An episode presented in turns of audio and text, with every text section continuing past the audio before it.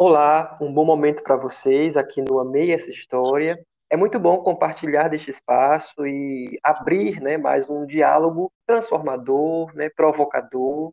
Hoje nós vamos falar sobre as masculinidades e os diferentes comportamentos aí nas relações amorosas, temas íntimos, que lugar se ocupa hoje, como isso vem sendo notado. E o tema de hoje é Homem Cuida. Nosso convidado já está afiado aí, ele é psicólogo, ilustrador, terapeuta familiar, gestalt terapeuta, grande mestre. Poxa, Jonas, que bom estar tá aqui, né, com, com você nessa jornada, a gente falar sobre um tema tão importante, né? Você foi agora fazendo esse lugar introdutório, a palavra provocador, eu falei assim, gente, então eu acho que eu estou no lugar correto, porque se juntou Jonas e eu, a gente tem muito que provocar, hein? Sobre mais com esse tema. Estou gostando de ver. Vamos embora. e trazendo para você, assim, de cara já, é um caso de um homem, né, que se vê numa relação há muito tempo, acreditando que está fazendo tudo certo, mas de repente essa a parceria dele uh, resolve por um fim no relacionamento por insatisfação. E aí quando ele vai à terapia, quando ele vai à terapia familiar, procurar um psicólogo, né, uma psicóloga, ele se depara com essa questão, né? O que, que foi que eu fiz ou que eu deixei de fazer que eu não percebi que a minha parceria não deu sinais, né? Ou talvez ele não tenha se dado conta disso e resolveu pôr um fim nesse relacionamento. Quando a questão é para a parceria, a parceria diz assim: você nunca cuidou de nós. E aí, o que acontece, Ciro, nesse tipo de relacionamento, né? O que que a gente pode é, investigar daí? O que que pode ser feito para não chegar a esse momento, né? O que que a gente pode é. É, começar a discutir aqui a partir disso? Pois é. Ah, se a gente tivesse uma receita de bolo, hein? Mas uma coisa é promissora, é realmente a pessoa se dar conta, opa, sou homem. E uhum. aparentemente, uhum. no meu lugar de infalível, estava tudo certo. Uhum. Como é que alguém é capaz de me dizer que eu falhei? Como é que é capaz de apontar um erro meu, uma falha minha? Isso. No fundo, no fundo é isso. Nós, nós realmente somos falíveis mesmo inclusive o lugar de macho, o lugar de provedor, o lugar, né, de, a gente é falível. Como uhum. humanos, a gente precisa de um lugar para a gente se revisitar e identificando na nossa caminhada quais foram as trajetórias que a gente veio percorrendo, quais caminhos a gente veio, né, traçando e as pessoas que estavam ao redor construindo essa parceria com a gente, até que ponto eu estava integrando elas tive nas minhas dificuldades. Porque reconhecer quais são as minhas dificuldades, como é que eu vou conseguir avançar na direção de cuidar? Mesmo que eu não perceba as minhas dificuldades, cá entre nós, quem está ao redor acaba percebendo, né? Cedo ou tarde, porque a gente reverbera tanto o que é potente, como a gente reverbera as nossas dificuldades também. Então, assim, quando a pessoa chega no, num espaço terapêutico, clínico, que seja, e se dá conta de que ela veio buscar ajuda porque, né, apontaram para ela que ela não é tão potente assim, isso em si carrega uma grande potência, a chance de a gente se revisitar. E essa convocação é para os homens, né? Porque em geral, parece que as mulheres têm mais facilidade de entrar em contato com conteúdos subjetivos, com conteúdos sensíveis e reconhecer pontos de melhoria mas eu fico me perguntando até que eh, o que, que veio acontecendo com a gente historicamente. Né? A gente sabe que tem os atravessamentos do machismo, tem atravessamentos culturais, mas o que veio acontecendo com a gente, que a gente muitas vezes se demora tanto, né? Os homens em geral se demoram tanto para pedir ajuda, né? Tô falando besteira ou você percebe isso? Em geral, os homens Não. se demoram né, para pedir ajuda.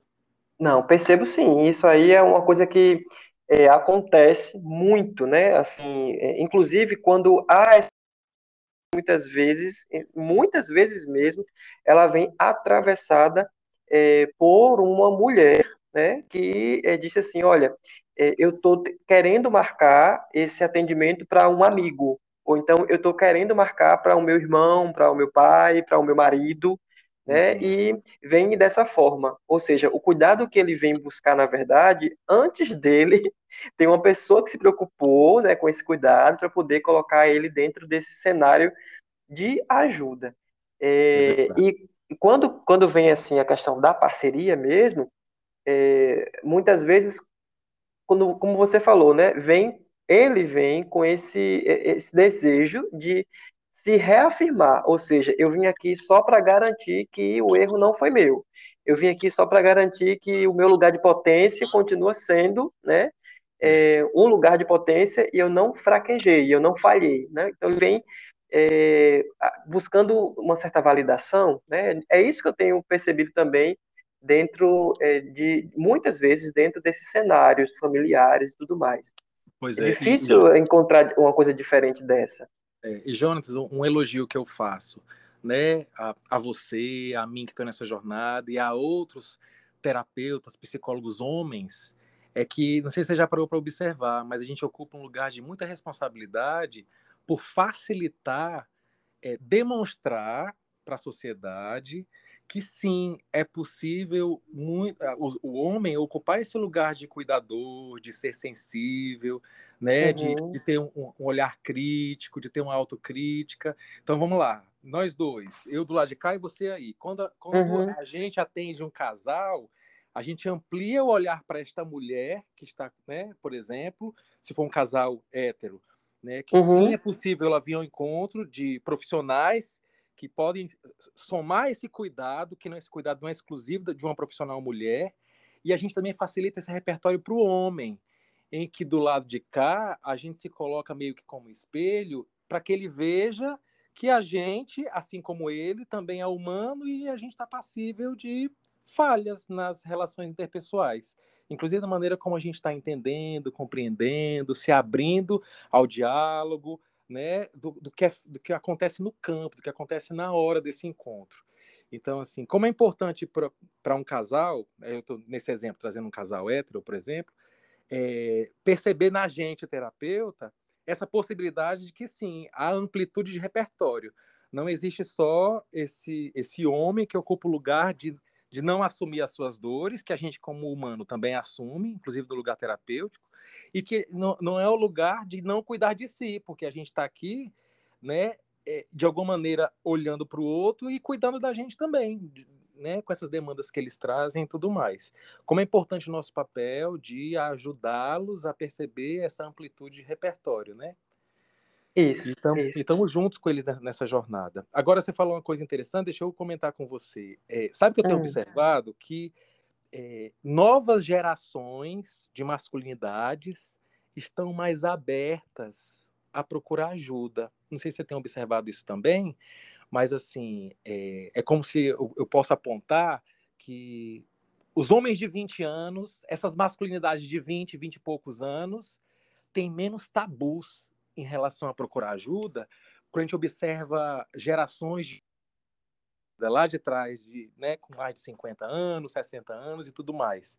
Isso, de alguma maneira, parece para mim assim uma ponta de esperança de que está havendo uma transformação social para que, de repente, esse tema que a gente está trazendo hoje, daqui a, uns, a, algumas décadas não faça mais sentido, porque as pessoas já vão estar, tá, essas masculinidades já vão estar tá já é, é, fluidas, tranquilas e, e, e, culturalmente adaptadas à possibilidade de procurar um espaço terapêutico né, com mais tranquilidade, com, com menos tabu. Você tem tudo isso que, de alguma forma, a gente observa diferença nas gerações? Sim, tem diferença, há um, uma, um, um interesse né, maior, uma quebra de preconceitos, uma quebra Isso. de né, há uma quebra de preconceitos assim, realmente assim, é evidente porque é, assuntos que aqueles mais velhos, né, aqueles das gerações né, anteriores trazem, anteriores a essa geração que você fala de 20, 20 e poucos anos, até os seus 30 anos assim, é, essa geração traz assuntos que são do repertório atual, né? Não, não, não, não aderiram, assim, não, não viveram, talvez, né?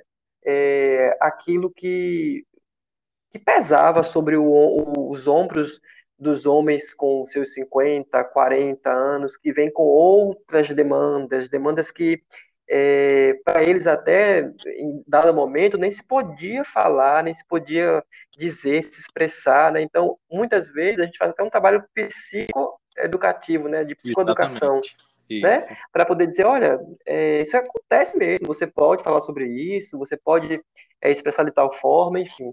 Mas com essa geração, no que você fala assim, é mesmo na questão de demanda de casal, a geração mais nova busca outras hum. coisas, mas não deixa ainda de. É, é como se tivesse uma necessidade de, de se provar, né, no, no, lugar de macheza, e aí o cuidado ele entra como uma fragilidade ainda, mesmo que de forma suave, mas assim, é, ainda não é aparece. é validado, ainda é, aparece, ainda não é validado pela família, pelos amigos, muito é, se, se é, tem muito muita reverberação com relação a essa questão da roda de amigos que essa pessoa está envolvida, né? Então, e aí fica nisso. É, eu venho à terapia, mas eu, eu até peguei um, um, caso que é, era dito assim: eu venho aqui à terapia é, e estou começando a perceber que a conversa do bar ela é tóxica né? Uhum. E aí deu, se deu conta de que o assunto que era tratado estava prejudicando a forma como, como ele estava lendo a própria vida, o, o relacionamento né, amoroso, e como ele estava, inclusive, se comportando, pensamento que ele vinha alimentando, né? Ou seja, muitas vezes essa pergunta, homem cuida, que é nosso tema, é, ela vem com a resposta já pronta, né? Desde a da sua historicidade. Não, já é. vem com a resposta aqui. Olha, não, porque esse lugar de cuidado não pertence a você enquanto homem, enquanto pai, enquanto irmão, não é você. Pois é. Olhar, né? Quem tem que ter esse olhar é a mulher. Né? E aí, né? como é que a gente pode resolver essa questão? Jonas, e pior que assim, ultimamente a gente tem observado que existe o lugar do né, do politicamente correto quer dizer assim, não, claro que o homem cuida. Isso é coisa do passado. Não, é, né, é politicamente correto dizer que o homem cuida. Uhum. Mas hoje, né, ainda na, na contemporaneidade, quando a gente vê uma criança, homem, do sexo masculino brincando com boneca, isso uhum. nos incomoda, isso ainda traz certo incômodo, porque há uhum. exigência hoje em dia de os pais serem excelentes pais, presentes, que cuidam dos filhos, mas o treino de cuidado desde a infância, que pode ser uma brincadeira inocente de, de, de boneca, às vezes é de casinha. Com, atraves, é, com atravessamento né, de, de preconceito, com, né, puxando a criança com discriminação, como se ela não pudesse entrar em contato com a boneca. Mas é exigido uhum. dela como se fosse um adulto, um exímio pai. Mas esse, uhum. esse cuidador começou a treinar cuidados domésticos mesmo e o exercício de pai quando? Em que momento? Quando foi que a gente se iniciou esse treino? As mulheres podem treinar para ser excelentes mães, né? Do, no brincar de viver. Mas os homens, em que momento eles podem, de maneira genuína, sem preconceito, sem discriminação, entrar em contato com o brincar de cuidar, despontando uma possibilidade de um cuidado futuro genuíno mesmo? Entende? Isso, isso é muito forte. Uhum. E outra coisa, é, quando você fala assim, em que momento ele começou a. Ele teve contato com esse cuidado, referências. E aí, é, nesse sentido, imagina só, se esse homem ele tem uma referência de cuidado que para ele é o cuidado, ou seja, não, eu cuido, eu cuido, ué, eu cuido do meu, do nosso carro, né? Eu cuido das nossas finanças, eu cuido é, da proteção da casa, né? Eu cuido dessas coisas.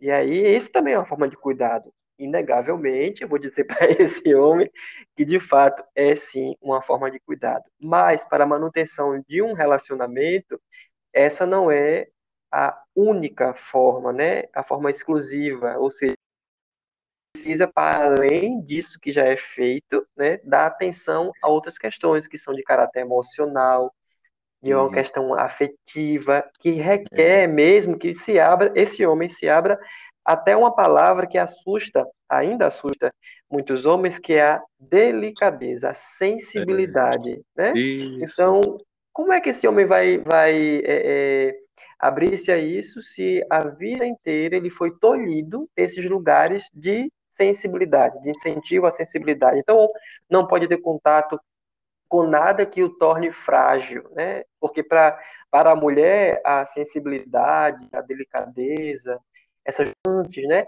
Elas são é, tidas como valores até, né? Mas para o homem é tido como um desvalor, né? Então, não, esse homem é sensível demais, esse homem é dedicado demais. É, nossa, inclusive tem até uma coisa muito pejorativa nisso, Ciro, que é assim, mas se eu for muito cuidadoso e se eu for muito é, sensível, eu acho que eu vou acabar sendo traído. Pois é.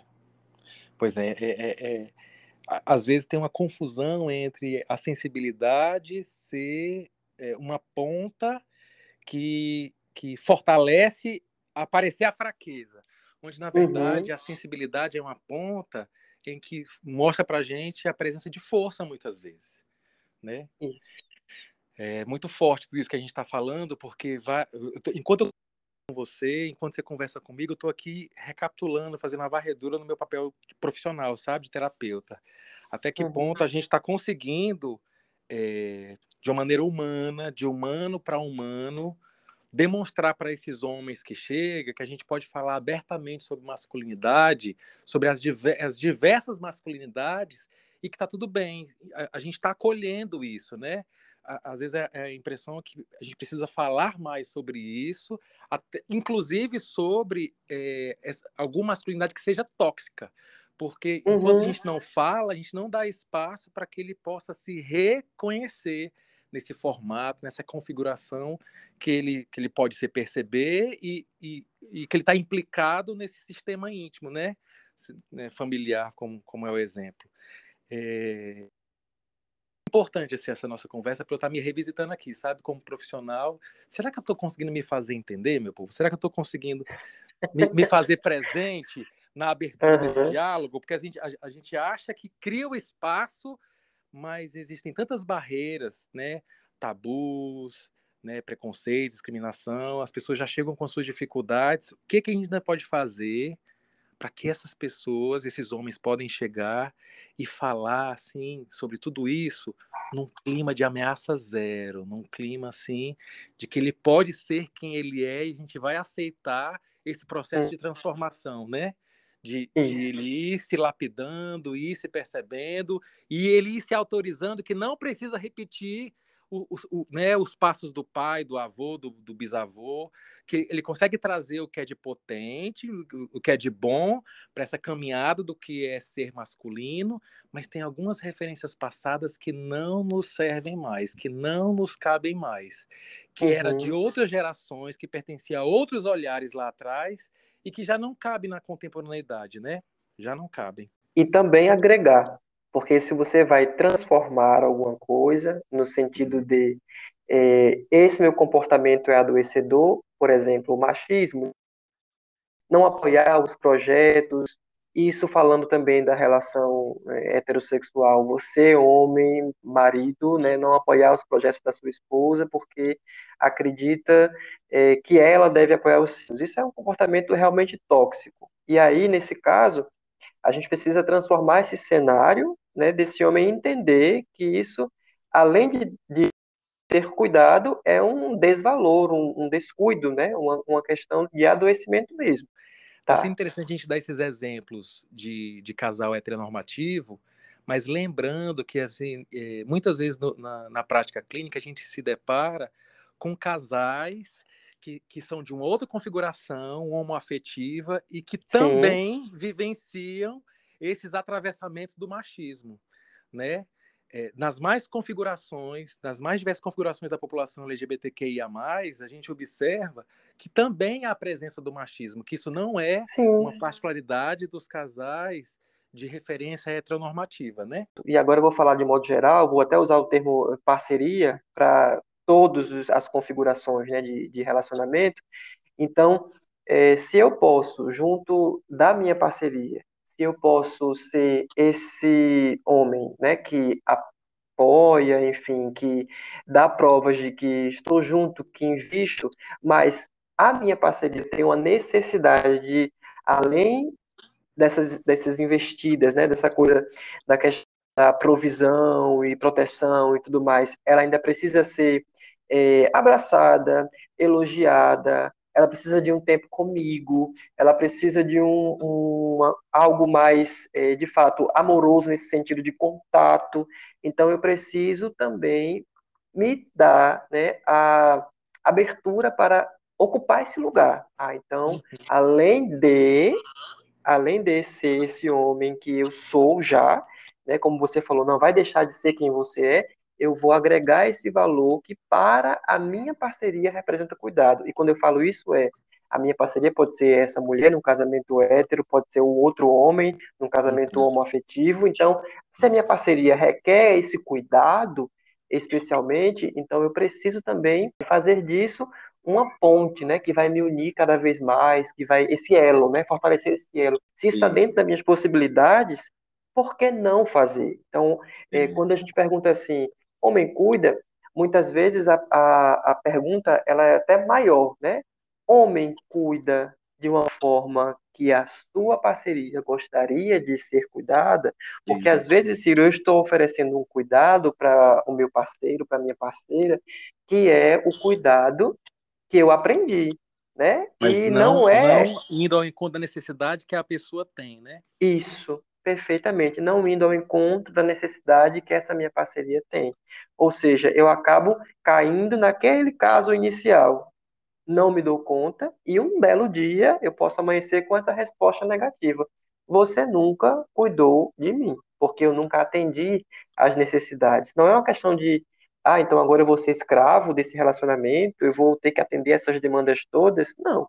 É uma questão realmente de investimento numa relação que para você tem um valor. Não tem uma receita, não tem uma chave que a gente gira não. e já aconteceu.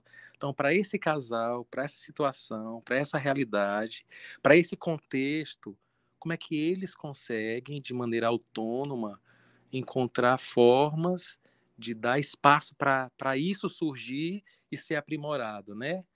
O cuidado uhum. de um para com o outro, dentro das necessidades que são evidentes ali. Cada uhum. vez menos esperar que o outro me atenda, sem eu ter que dizer para ele o que, que ele precisa me dizer. Ok. Mas, meu povo, se a gente não se fizer entender, o outro não tem bolinha de cristal, né? Não. não e a gente vem de referenciais distintos. Né, né? Você cresceu vendo uma forma de casais se relacionarem e demonstrarem o afeto. Eu vim, né, cresci, cresci encontrando outros horizontes de casais que demonstravam de outra forma esse afeto.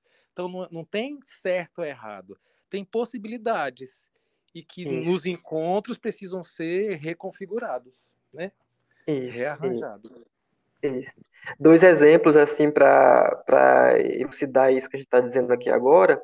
Hum. É, o casal onde é, o casal, é, a mulher, ela requer, ela é, ocupa um lugar que ela cuida de tudo, faz questão disso.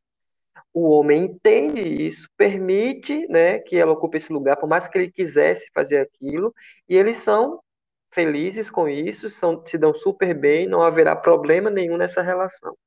E do outro ponto, tem aquela que é insatisfeita porque acredita que esse lugar que ela ocupa poderia ser mais leve se aquele homem pudesse desenvolver uh, com ela essas responsabilidades. Aí eu vou para outra ponta que é também de um casal de duas mulheres, aonde uma é a, a provocadora, né, a que está sempre é, reclamando porque não tem atenção, não tem diálogo e tal. Ela tenta fazer isso, mas não sabe como, porque nunca na família dela diálogo, houve conversa, houve é, esse contato para além de coisas mais práticas, digamos assim. Ou seja, outra configuração também onde há uma insatisfação. E, por fim, é, um casal onde os dois homens estão num relacionamento, mas um enfrenta sua, as suas próprias crises, né, da, da sua existência com relação à questão da própria homossexualidade, não consegue lidar com isso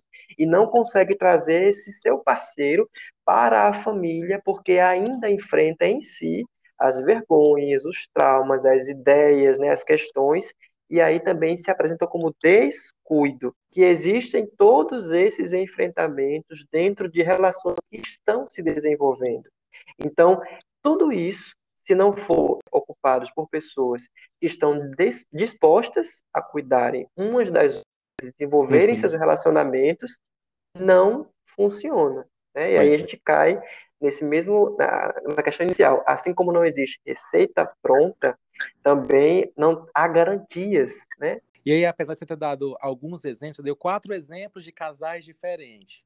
Mas uma Isso. provocação que eu faço é porque, no fundo, no fundo, poderia ser um mesmo casal que, ao longo da linha do tempo, né, vivenciasse várias formas diferentes de, né, de, de como se reestruturar. Então, por exemplo, pode ser que, no momento, a, nesse exemplo heteronormativo, a mulher se comportasse de um jeito e estava tudo bem para aquela configuração, mas com o passar do tempo, ela foi se dando conta que ela desejaria mais participação de cuidado nesse exercício da masculinidade. Então, como é que isso é conversado, como é que isso é flexibilizado para que as mudanças que vão acontecendo, que são inevitáveis, as mudanças vão acontecer, elas possam ir acontecendo e ser uma excelente desculpa de ajuste né, na, nessa configuração da, da relação, no âmbito do cuidado.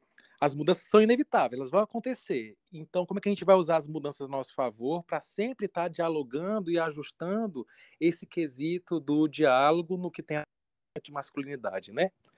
Que a gente possa estar tá ciente disso. Em algum momento, um parar né, para desenhar, literalmente, ensinando ao outro: olha, é desse jeito, desse formato aqui, que para mim seria agradável receber o cuidado. Agora, interessante que isso aconteça no setting terapêutico, onde realmente quantas oportunidades ocorreram antes dessa chance aqui no set, né? Houve quantas oportunidades para que é, esse diálogo acontecesse, mas só aconteceu ali, no lugar em que teoricamente estava protegido, sem interrupção, uhum. Né, com o campo que estava trazendo à tona tudo isso. Mas eu tenho uma esperança, Jonatas. Eu tenho uma esperança e vou lhe dizer qual é a minha esperança. É. Olha, vamos usar a gente como exemplo para quem estiver escutando a gente nesse exato momento.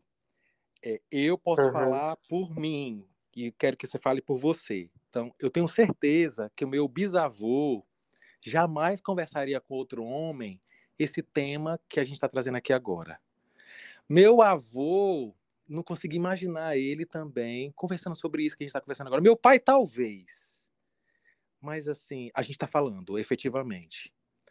E, e, as novas gerações, como a gente né, comentou, continuam com outra abertura. Então, a minha esperança é essa. Com o passar do tempo, a, a, tá, a gente precisa reconhecer que está tá ocorrendo mudanças que são propositivas, sabe? Para que cada vez menos essa pauta seja uma pauta tão preocupante como a gente tem, tem observado no espaço terapêutico. Então, assim, eu tenho a esperança que tudo isso, assim, meninos, vocês estão falando sobre isso ainda, isso já passou, isso é coisa do passado. Eu tenho, essa esperança. Eu posso permanecer com essa esperança? Me diga aí. Acredito que sim, Ciro. E é, reitero que você falou de fato as é, gerações passadas, né? Meu avô, é, meu bisa, e não sei se meu pai, nesse momento, ele falaria desse assunto dessa forma. Talvez com muitas ressalvas, assim. Uhum. Mas justamente por é, ainda né, ser marcada nessa né, geração com desse lugar, né? Que a gente vem discutindo até então. Mas daqui para frente, pelo menos eu, né, tenho é, sido é, digamos assim, essa quebra nessa, nessa geração né, é, de cuidado. Uma coisa que eu percebi, e até já discuti sobre isso é, é, na rede social, né, é que quanto mais nós, homens, é, temos contato com a literatura, né, os livros que as mulheres escrevem, com a música que a mulher escreve, com a arte que a mulher faz, com os lugares que a mulher ocupa, quanto mais contato a gente tem com essas mulheres, mais nós homens aprendemos sobre cuidado, sobre é, dedicação, sobre sensibilidade, sobre a, a questão dessas palavras como fortaleza e não como fraqueza. Pois Enquanto é. existe até um autor, que eu esqueço agora o nome dele, mas que fala justamente sobre isso.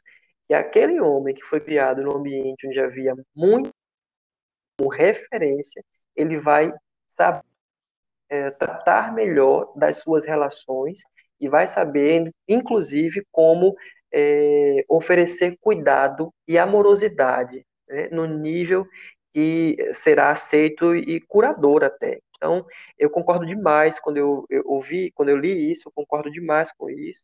Inclusive, fui construído nesse ambiente, né, onde haviam muitas mulheres, as minhas referências. Então, uhum. é um ambiente que é, eu até diria para as mães que estão nos escutando, as irmãs, as primas, as professoras, o lugar que vocês ocupam, né, para esses homens com quem vocês têm contato, é um lugar especialíssimo, é um lugar de transformação, é um lugar que é, no, na mais, na min, no mínimo comportamento, na mínima intervenção, gera uma repercussão grandiosa no futuro, sem dúvida. O fato de existirem por si só já é muito potente, de elas existirem. Eu queria saber de você se houve né, alguma, algum caso específico, alguma situação que você é, presenciou, viveu, né, vivenciou, com relação a essa questão de conseguir diferenciar né, esse homem que já entende cuidado e cuida né, daquele homem que ainda não conseguiu né, se abrir para essa e o que que é possível né, agora você deixar para quem está nos ouvindo, né, de, de abertura, de incentivo, enfim, nesse, nesse sentido. É, na verdade, assim, o que eu, que eu observo, né, a partir do que eu tenho sentido e visto do lado de cá, eu vou tentar traduzir, né, vou contar o, o milagre sem contar o santo, por questão de sigilo terapêutico. Mas aos homens que estão nos ouvindo nesse exato momento, pare e faça assim uma auto-reflexão quais são ainda os meus pontos né, de rigidez? Quais são os locais que eu percebo que teoricamente ainda são intocáveis, né, estritamente rígidos?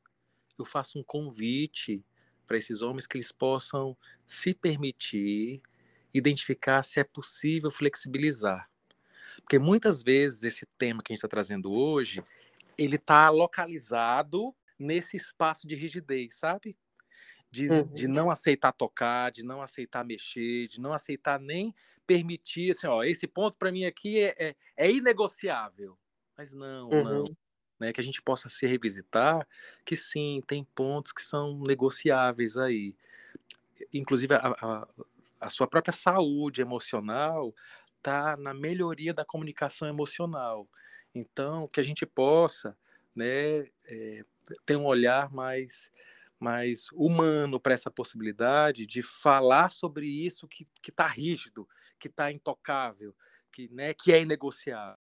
Né? É, é, é, isso que eu observo. Então, quando eu estou aqui na, na prática clínica, ou quando estou observando esses atravessamentos no ambiente educacional, né, acadêmico, muitas vezes é um ponto tão sensível, é, essa masculinidade que a gente está falando, ela, é, ela guarda consigo já tanto sofrimento, né, é, tanto lugar de já, já ter sido é, é, impedido de falar sobre, que é é, tá ali na, na casca, na, na, cápsula da rigidez, sabe? E que a gente precisa ir tocando e entrando em contato e trazendo espaço para vir à tona.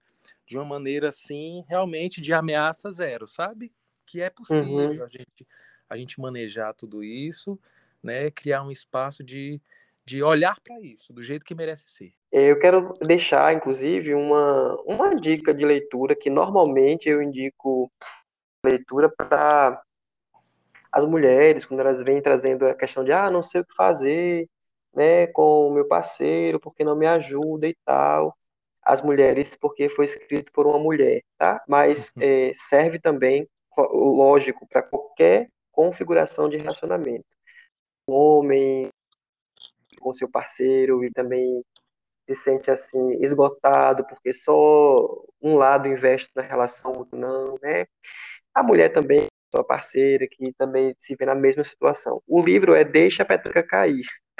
Não sei se você já teve contato com essa leitura, mas é, esse livro ele fala justamente né, de, um, de uma relação onde um dos lados está sobrecarregado com toda a responsabilidade, cuidado né, nessa família, nesse sistema e tudo, e o outro não está se dando conta de que está apenas aproveitando né, das partes boas né, da, da prosperidade dessa relação, mas é, que não está aí com o ônus, está só com o bônus. Então é uma dica que eu deixo é, para esses homens, para poderem se revisitarem, como você falou, né? É, se colocar nesse lugar de será que eu estou né, precisando é, me destravar um pouco aqui, me abrir essa nova realidade, é, porque às vezes tem uma preguiça também aí, né? Uma, uma, uma não só o medo, mas uma preguiça, né? Não, mas deixa quieto, já foi assim até aqui, então é, não vou fazer isso agora, porque eu não sei, aquela, essa preguiça, sabe, de, de não querer se mobilizar, se movimentar, de não querer mesmo, a preguiça, porque é, acredita que quando fizer isso, então vai perder esse, esse trono, né? E assim, você, né, mais uma vez eu falo, já falei em outro podcast aqui, não tem nada a perder quando aprende a cuidar do outro. Nada. Muito pelo contrário, só tem a ganhar.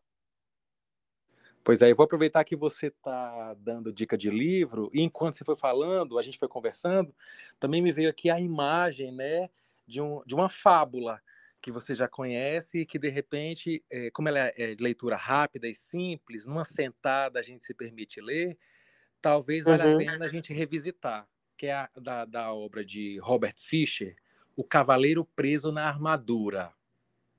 Isso uhum. é a uhum. cara do tema que a gente está trazendo aqui. Então, uhum. quem puder dar uma passeada também é outra possibilidade, né? De sim, sim, sim. essa masculinidade que a fábula traz. O cavaleiro preso na armadura. Fica aí a Ok, dica. ok. Ciro, mais uma vez agradecer a você pela sua disposição, né, a disponibilidade do seu tempo, a sua presença aqui é muito importante. Agradeço eu e assim, o bom de a gente estar tá trazendo esse tema à tona é que a gente é, é, momentaneamente se despede das pessoas que estão nos ouvindo, mas a gente não encerra esse tema. Fica você do lado daí, eu do lado de cá, a gente, a gente segue aberto para que as pessoas tenham esse espaço conosco de falar sobre isso, já que é tão importante, né? Então, o convite que eu faço é isso, que as pessoas possam vir ao nosso encontro, que a gente continue aberto a, a dialogar sobre isso, não é verdade? Verdade, verdade. Vamos que vamos, é isso mesmo. Um privilégio, viu? Estar tá conversando com você, né? Eu sei que de alguma forma pode ser que uma coisa ou outra venha a tocar as pessoas que estão nos ouvindo e, e, e assim nada melhor do que a gente tirar um tempo para falar sobre isso e falar sobre isso com você é, é, é de um grande orgulho para mim, porque eu sei que a gente não está iniciando esse assunto agora. Né? Em outros uhum. locais, a gente já transitou junto, em outros papéis, né? E a, a, gente segue falando sobre isso e a gente vai se despedindo, deixando essa porta aberta ainda. Muito bom.